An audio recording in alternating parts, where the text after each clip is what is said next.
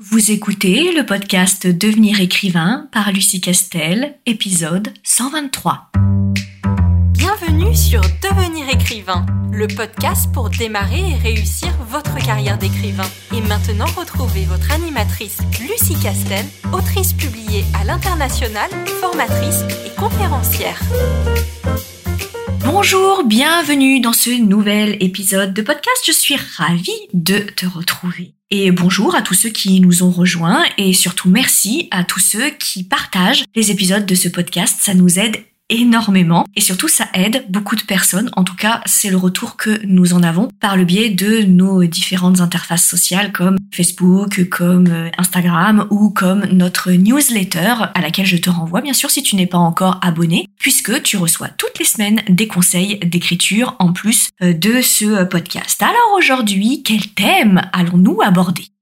Eh bien, j'aimerais aborder euh, bah, une question qui est, je pense, assez fondamentale pour une catégorie, en tout cas, euh, d'auteurs, à savoir ceux qui écrivent dans le très grand genre de l'imaginaire et plus particulièrement dans le sous non moins grand genre de la fantaisie, mais pas que, car les conseils que je vais donner aujourd'hui peuvent aussi s'appliquer plus globalement euh, à tous les romans qui font appel à des histoires qui n'ont pas forcément existé et que l'on invente, que ce soit en romance, en feel good, en blanche, qui n'est pas un genre, mais euh, qui est quand même de la littérature euh, générale et qui parle de récits et d'histoires de personnes, des histoires de gens, des parcours de vie, mais aussi évidemment les polars ou les, les thrillers. Bref, de quoi allons-nous parler dans cet épisode?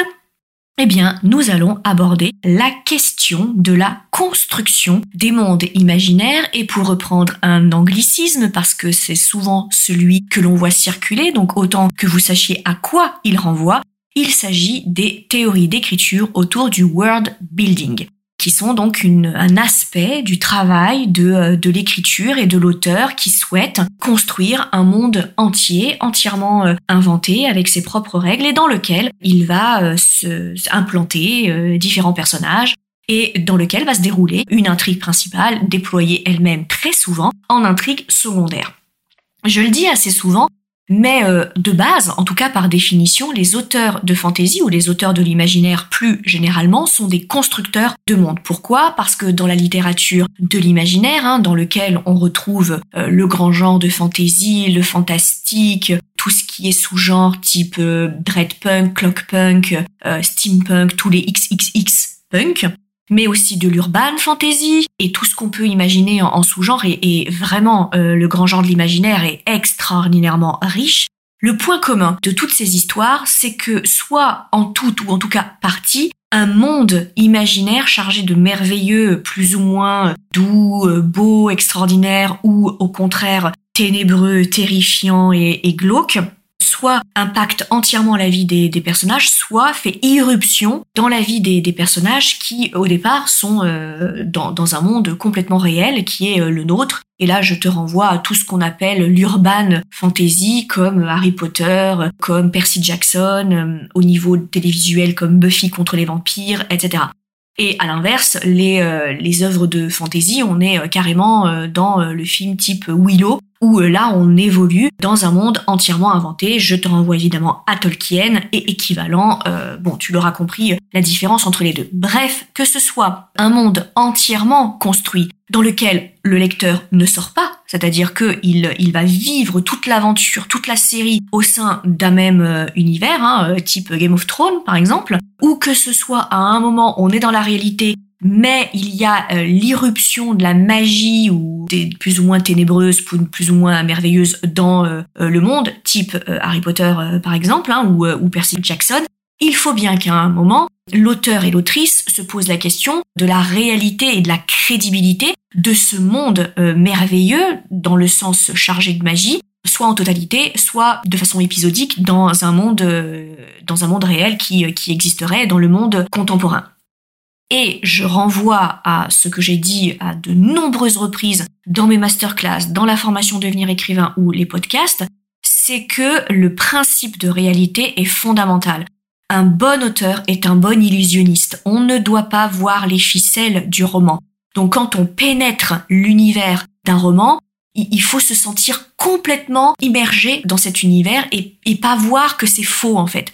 Quelle que soit l'histoire que l'on lit, le lecteur doit se dire que ça pourrait être vrai. Il s'y croit, euh, en fait. Il le voit, il l'imagine, que ce soit euh, le réel, dans un polar par exemple, qui prend place en France, euh, à Paris, ou à Lyon, ou à Bordeaux, peu importe, mais que ce soit dans un monde totalement inventé, comme Tolkien, si on prend cet exemple, on doit véritablement se sentir immergé dans ce monde-là et s'imaginer que bah, d'une certaine façon, ce monde, il pourrait exister quelque part. Il pourrait être réel. Et donc ça, c'est vraiment essentiel de bien comprendre que lorsque on crée un monde de rien et, dans lequel le lecteur ne va pas sortir, il faut absolument respecter le principe de vraisemblance et le principe de réalité dans ce monde. Et qu'est-ce qu'il va donner ce principe de, réalité et de vraisemblance? Qu'est-ce qui va garantir à l'auteur et l'autrice d'être dans la crédibilité et de faire que euh, le lecteur va complètement adhérer à ce monde merveilleux avec des elfes, des orques, des humains et un anneau euh, magique? C'est que le monde est d'une construction, j'allais dire, parfaite. Et quand je dis construction parfaite, c'est que ce monde-là va apparaître comme étant totalement cohérent et logique avec lui-même.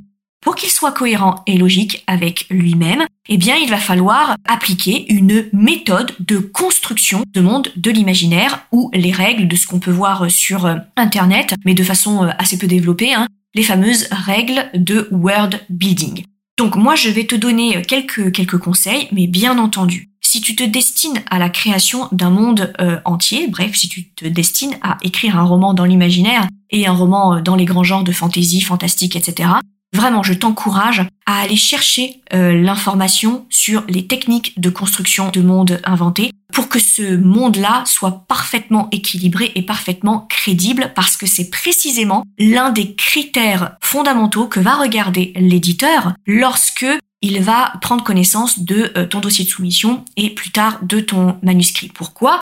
Parce que si ton univers paraît crédible, c'est que tu connais les techniques narratives. Donc tu sais ce que tu fais, donc tu es un auteur professionnel et c'est précisément ce que les éditeurs recherchent et ce que les éditeurs de fantaisie et de l'imaginaire évidemment recherchent. Et donc euh, ne rêve pas, bien que ton roman va faire l'objet d'une correction éditoriale euh, derrière, évidemment, hein, donc euh, ton premier jet et ton manuscrit n'ont pas à être parfaits, mais quand même un minimum. S'il y a tout à refaire dans ton monde parce qu'il est complètement tiré par les cheveux, ça sort de nulle part, c'est complètement incohérent dans ton roman, l'éditeur ne prendra pas la peine de te signer parce que c'est trop de travail. Ton, ton monde, tu dois le construire bien avant que tu commences à rédiger ton histoire. C'est pas du tout au moment où tu, euh, tu, tu rédiges ton premier jet que tu dois te demander Ah, mais au fait, euh, si tout le monde est immortel dans mon monde, comment est-ce qu'on fonctionne au niveau de la succession? Comment les gens euh, ils gèrent le fait que tout le monde est immortel Est-ce qu'ils se reproduisent?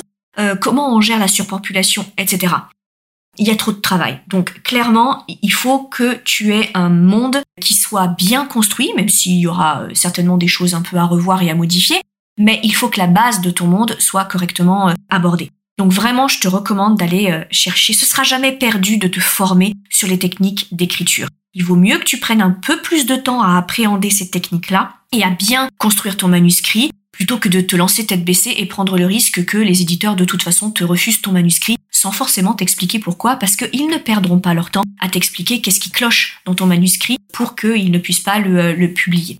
Donc vraiment, Internet regorge de formation. Bien entendu, moi je ne peux que euh, t'encourager à suivre la nôtre, hein, devenir écrivain projet best-seller qui s'ouvre trois fois dans l'année et qui aborde ces questions de vraisemblance et de principe de réalité. Alors, voilà pour les conseils qui, moi, me paraissent vraiment essentiels pour démarrer sur de bonnes bases et pour créer un monde qui soit crédible, digne de ce nom et efficace. Alors la première chose, c'est que c'est toujours la même, euh, le, même principe, hein, euh, c'est le même qu'on utilise aussi dans la méthode d'écriture euh, LICAR, pas que, mais dans cette méthode-là en tout cas, c'est que il te faut une stratégie de départ. La construction de ton monde fait partie de ton travail préparatoire. Tu ne construis pas ton monde au fil de la plume. C'est complètement inefficace et contre-productif et tu t'ouvres la voie à tout un tas d'incohérences parce que tu auras écrit ton manuscrit au fil de l'eau. Et comme tu l'aurais écrit sur plusieurs mois, il est très probable que tu n'aies pas assez de recul ni assez de vision d'ensemble pour avoir un monde qui soit cohérent et qui soit parfaitement raccord avec lui-même. Donc le travail sur ton monde, il intervient avant de te lancer dans ton premier jet. Et tu fonctionnes toujours de la même façon, hein, ça c'est valable pour toutes les constructions intellectuelles. Tu démarres d'un principe général et après tu affines, exactement comme un peintre qui commencerait par des aplats euh, de couleurs sur une esquisse à peine effectuée et petit à petit il monte ses couleurs et petit à petit il va de plus en plus dans le détail jusqu'à fignoler le minuscule pétale qui se trouve en bas à gauche euh, d'un tableau en 3 par 4 alors que la fleur elle fait 2 mm. Euh, ça, c'est la dernière étape. Eh bien, pour construire les romans, c'est exactement pareil. Tu pars d'une idée générale un concept général, et petit à petit tu affines. Prenons un exemple. Prenons l'exemple de Twilight. Ton concept de départ, c'est que dans le monde actuel, tu as deux espèces magiques qui euh, cohabitent dans le secret le plus absolu des êtres humains, à savoir essentiellement d'un côté des vampires et de l'autre côté des loups-garous. Et bien sûr, ceux-ci euh, sont au départ des êtres humains hein, et influent évidemment euh, sur la vie euh, des êtres humains parce que c'est pour eux, les deux univers sont complètement pour eux. Ça, c'est ton concept de base. Maintenant, tu vas te poser deux questions. Première question, tu vas te demander, ok, quelles conséquences ça a sur l'économie, la société et l'histoire de cette société? Et donc là, évidemment, tu vas répondre sur le fait que, eh bien, cette société, elle, est nécessairement secrète parce que, pour des raisons que tu vas développer, les vampires et les loups-garous ne veulent évidemment pas cohabiter ouvertement avec euh, les humains et se cachent des êtres humains. Pourtant, certains sont puissants et certains côtoient euh, les êtres humains quotidiennement, etc.. Donc tu réponds à ces questions. Deuxième question que tu te poses, ok, mais alors quelles conséquences pour le quotidien des euh, personnages qui sont dans mon roman et des gens en règle générale? Donc quelles conséquences pour les autres loups-garous? Quelles conséquences pour les vampires? Quelles conséquences pour les humains. Voilà les différentes espèces qui peuplent ce roman-là. Donc tu dois te demander, le monde que je viens de créer, il a quel impact sur ces différentes espèces? Parce que bien sûr, l'impact ne sera pas le même sur ces différentes espèces et que, évidemment, les vampires et les loups-garous connaissent leurs existences réciproques et ils fonctionnent avec ça plus ou moins bien. Et ils connaissent l'existence des êtres humains. Alors que les êtres humains, eux, au contraire, n'ont aucune conscience de l'existence des loups-garous et des vampires. Donc ça, c'est vraiment, vraiment la base. Une fois que tu as bien construit euh, ça, que ça te paraît logique en termes de euh, organisation générale du monde et euh, impact sur les différentes espèces, si différentes espèces il y a, ensuite il faut que tu te demandes, ok, alors maintenant que j'ai mon univers, je vais tout de suite y placer mes personnages. je l'ai souvent dit, hein, mais il n'y a pas de récit sans personnage pour l'incarner et pas de personnage sans intrigue pour les vivre les deux sont les, deux euh, côtés d'une même pièce. On peut pas euh, créer l'un d'abord et puis se demander après, ah oui, au fait, quel type de personnage Ou inversement, j'ai plein de personnages, mais alors du coup, qu'est-ce qu'ils vont faire maintenant? On voit les raccords. Hein. Euh, quand, c'est pas créé en même temps, on, voit la problématique d'incrustation des personnages dans un récit. il y a une problématique de cohérence du lien et de connexion entre les deux. Donc tu vas prendre tes protagonistes hein, auxquels tu as réfléchi et tu vas te demander, ok, ces protagonistes, de quelle manière ils vont être liés à ce monde euh, que je viens de définir? Ah bah, Par exemple, je vais avoir un loup-garou, donc quel impact sur lui euh, d'être un loup-garou dans, mes règles de monde? Euh, Je vais avoir un vampire, donc qu'est-ce qu'il a comme rôle dans la société vampirique hein, C'est quoi sa fonction? Où il est? Qu'est-ce qu'il fait? Et j'ai un être humain, et alors là aussi, qu'est-ce qu'elle fabrique dans, dans mon histoire? Elle fait quoi? Et de quelle manière euh, ces trois espèces vont interagir euh, et, vont prendre place dans mon univers inventé qui comporte ben, une société vampirique et une société de loups-garous. Donc ça, c'est vraiment important de lier à ce moment-là tes protagonistes et le monde que tu viens de décrire. Autre conseil qui me paraît vraiment euh, essentiel, parce que souvent je, vois l'écueil dans, ce type de, de roman, de, de fantasy, c'est qu'il faut vraiment que tu prennes de la distance avec la création de ton monde. Tu vas passer parfois beaucoup de temps à peaufiner l'organisation de ton monde inventé. Alors si je prends l'exemple de Tolkien, hein, on suppose qu'il a pris, et on le sait, beaucoup de temps pour euh, créer son, univers, sa cartographie, euh, ses différents euh, mondes. Bon, dans le cas de Tolkien, hein, c'était un linguiste, donc il faisait aussi beaucoup ça pour créer des langues. Donc on comprend pourquoi il a pris autant de temps à créer sa cartographie, c'est des choses comme ça. Bon, il a créé toute une mythologie dont il parle d'ailleurs hein, dans le Silmarillion, c'est exactement ça. Clairement, à l'heure actuelle, euh, on n'est plus du tout dans la mouvance euh, de Tolkien, on est plutôt dans l'efficacité euh, d'action. Tu peux bien sûr, si ça te fait plaisir, faire une carte, etc., que, tu vas peaufiner au point de pouvoir la, la publier. Ça peut être une super idée de, de goodies, mais t'es pas non plus obligé. Tu peux aussi cibler uniquement sur les choses qui vont directement servir ton récit et ta narration. Bref, tout ça pour dire que parfois, tu vas passer beaucoup de temps à créer tout ton univers, son organisation économique, sociale, historique, religieuse, magique, mais aussi toute l'historique des différentes races qui, euh, peut y avoir dans euh, ton univers alternatif, des orques, des elfes, des magiciens, euh, des sorciers, des vampires, des loups-garous, tout, tout le bestiaire qu'on peut, qu'on peut développer ou complètement inventer d'ailleurs. Mais le problème, c'est que il ne faut pas oublier que ça, c'est le matelas sur lequel va reposer une intrigue et des personnages qui vont vivre cette intrigue. Ce que je veux te dire par là, c'est que tu vas certainement inventer énormément de choses, prévoir énormément de choses sur la construction de ton monde, mais tu n'en auras peut-être pas forcément besoin pour le dérouler de l'intrigue. Je reprends souvent cet exemple, mais euh, si par exemple euh, mon héros euh, doit prendre le métro à Lyon, je ne vais pas lui faire l'historique du métro, ni même l'historique de Lyon. Je n'en ai pas besoin, en fait, pas à ce moment-là. Donc, euh, quand tu fais un, roman de, de, fantasy, tu vas pas faire quatre chapitres de mode d'emploi pour dire au lecteur, regarde lecteur, à quel point j'ai transpiré pour créer ce monde. Mais alors, j'ai prévu euh, sur dix générations euh, et je ne sais combien d'âges différents, toute l'histoire, c'est raccord, c'est génial, c'est super. Oui, mais si ça ne sert pas directement à l'intrigue principale, si c'est pas directement lié à l'intrigue principale, tu es lag. Et le lecteur n'en a pas besoin. Le lecteur, lui, il a besoin de quelques détails, euh, de, quelques bribes d'explication pour visualiser à quoi il a affaire, mais il n'a pas besoin que tu me fasses l'historique euh, de la civilisation des loups-garous pour comprendre la problématique entre Bella et euh, ses deux prétendants. On n'a pas besoin. Par contre, que au détour d'une réplique, je comprenne que pour devenir loup-garou, il faut faire telle ou telle opération ou être né de telle ou telle façon, ok, mais ça me va. Ça me suffit en tant que lecteur. Alors que toi, si ça se trouve, tu auras passé une semaine à réfléchir alors comment on devient loup-garou, comment ça se transmet d'une génération en génération, quelles sont leurs règles, qu'est-ce qu'ils ont le droit de faire, qu'ils n'ont pas le droit de faire, etc., etc. Donc vraiment, en conseil, il faut que tu prennes de la distance avec le monde que tu viens de créer. Et souvent, tu vas voir euh, sur Internet l'image de l'iceberg. Euh, c'est exactement ça. C'est-à-dire que quand tu construis ton monde avant de te lancer dans l'écriture de ton roman, c'est le, dessous de l'iceberg, ce qui est sous l'eau, un truc énorme.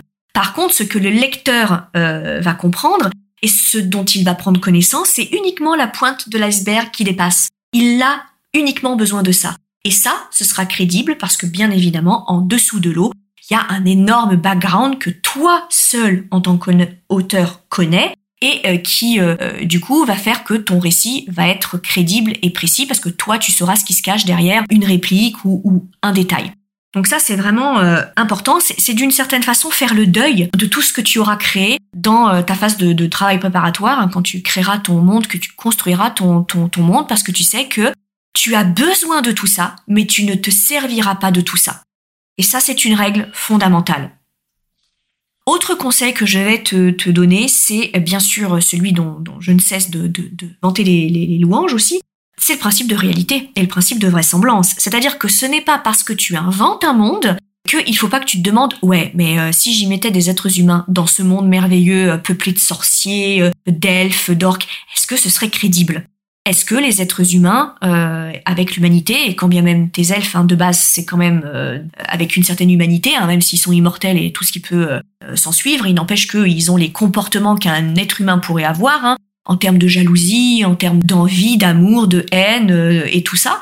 À partir de ce moment-là, il faut quand même que tu te demandes, bon, ok, selon mes règles, c'est crédible, mais est-ce que on peut rentrer dedans? Est-ce qu'on peut rentrer dans cet univers-là? Est-ce que ça paraît pas carrément tiré par les cheveux? Vraiment. Et, si par exemple tu fonctionnes avec euh, des règles très particulières comme euh, celle de, de l'immortalité où tout le monde est immortel, bon bah ok, si personne ne meurt, qu'est-ce qui se passe si les gens continuent de se reproduire?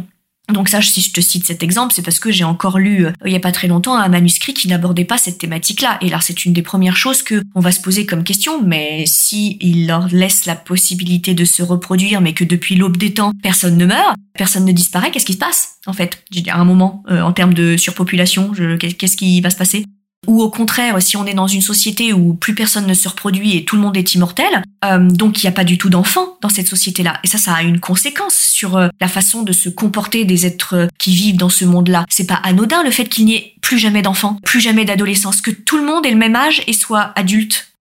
Comment on hiérarchise les différentes expériences dans les différents âges de la vie? Tu vois, c'est ce genre de choses dont il faut quand même que tu te poses la question et ça, tu peux répondre à cette question-là en te demandant simplement quelque chose de tout simple de Ok, admettons, ça existe vraiment. Admettons, mon monde euh, imaginaire que je viens euh, d'inventer, ce serait euh, le monde dans lequel je vis moi. Est-ce que ce serait crédible? Comment je réagirais dans ce type de monde en fait? Et ça, généralement, c'est un bon outil pour te demander si, ok, je peux inventer ce que je veux, mais il faut quand même que ce soit un peu vraisemblable quand j'y place des, des, créatures qui ont une certaine humanité et qui vont a priori se comporter comme pourraient se comporter des êtres humains. Donc ça, c'est vraiment important. Et là, j'ai envie de te dire, en lien, autre conseil, c'est que pour être sûr euh, de, rester sur ce principe de réalité et de, de, vraisemblance, regarde un peu ce qui se passe au niveau de l'histoire des civilisations. Euh, L'être humain fonctionne en civilisation depuis déjà quelques temps, hein, une petite paire d'années si je peux dire. Donc il y a eu à peu près euh, tous les gouvernements possibles et imaginables, toutes les structures sociales et économiques possibles et imaginables toutes les configurations de, de guerre, d'alliances, de mésalliances, euh, etc. Moi, je, je, je, ne saurais trop euh, te, te, te conseiller de t'inspirer de ça. Et après, tu brodes, tu inventes de la magie, tu inventes un contexte. Mais très honnêtement, euh, regarde ce qui se fait un peu dans, dans l'histoire. D'ailleurs, les très grands auteurs de fantasy sont des passionnés d'histoire. Je te renvoie à Tolkien. Alors Tolkien, il s'est évidemment inspiré de l'histoire de l'humanité. Game of Thrones, l'auteur s'est évidemment inspiré de l'histoire de l'humanité.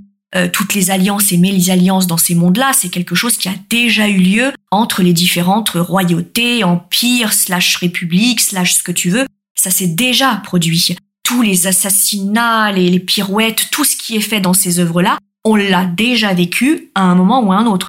Euh, d'ailleurs, je vais même aller plus loin. L'imagination sera jamais aussi puissante que ce que l'être humain a pu réaliser comme prouesse et dans l'horreur et euh, dans, dans, dans le miracle. Hein. Donc vraiment, je, te recommande, les, grands auteurs de fantasy sont des très grands passionnés d'histoire. Euh, et c'est la raison pour laquelle leur monde est, si crédible. Donc inspire-toi de l'histoire de la civilisation et tords-la pour, euh, pour en faire un monde complètement euh, imaginé. Et enfin, le dernier conseil que j'aimerais te donner, c'est n'oublie jamais que ce qui fait la force, la crédibilité de ce monde inventé, c'est pas les grands concepts. Hein c'est pas de m'expliquer euh, avec euh, trois paragraphes pavés de descriptions qui suivent où tu m'expliques oui euh, les gens sont immortels alors voilà comment ils s'organisent voilà comment ils, décident de faire carrière voilà comment ils se renouvellent est-ce qu'il y a des phénomènes de stase etc bon alors là tu, tu commences à me gonfler avec trois pages d'écriture comme ça qui m'expliquent ce monde-là et puis moi lecteur j'ai qu'à prendre des notes. Vraiment ce qui est important c'est pas ça.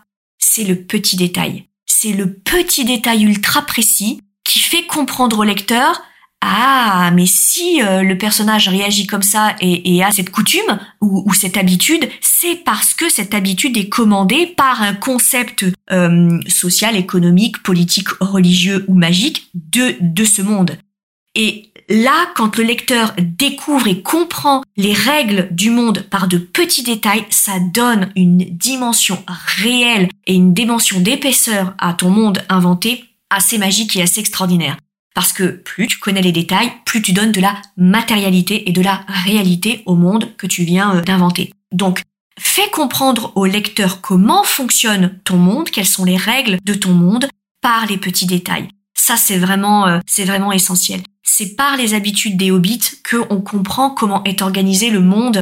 Voilà, c'est par rapport aux habitudes elfiques qu'on comprend comment leur société euh, fonctionne, tu vois fais comprendre euh, au lecteur comment euh, fonctionne ton monde, quelles sont les règles de ce monde, par la petite lucarne, par le petit euh, détail, ça fera toute la différence.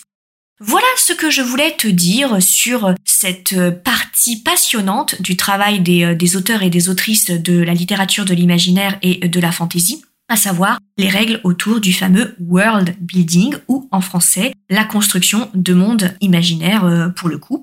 Bref, j'espère que ces quelques pistes d'amélioration vont pouvoir t'aider ou en tout cas faciliter ton travail d'écriture. Et surtout n'hésite pas à nous rejoindre sur les réseaux sociaux de euh, l'ICAR ou sur la newsletter euh, de l'ICAR sur licar.fr, l i c a r e s.fr Et surtout, n'hésite pas à prendre connaissance des différents modules et du contenu de la formation Devenir écrivain projet best-seller qui a lieu trois fois par an et dans lesquels tu peux éventuellement trouver quelque chose qui répondrait à tes attentes pour mettre toutes les chances de ton côté et aller au bout de ton projet professionnel. À très vite! Tu veux écrire un roman qui aura les qualités recherchées par les éditeurs et par les lecteurs, tu dois rejoindre Devenir écrivain projet best-seller. C'est la formation à distance la plus complète et la plus personnalisée pour t'aider à aller au bout de ton projet de roman. Rejoins sans plus tarder mon équipe de professionnels du monde du livre et moi-même sur licar.fr, l Beaucoup de nos anciens élèves sont en train de réaliser leur rêve de professionnalisation et de publication. Il n'y a aucune raison pour que ça ne t'arrive pas à toi.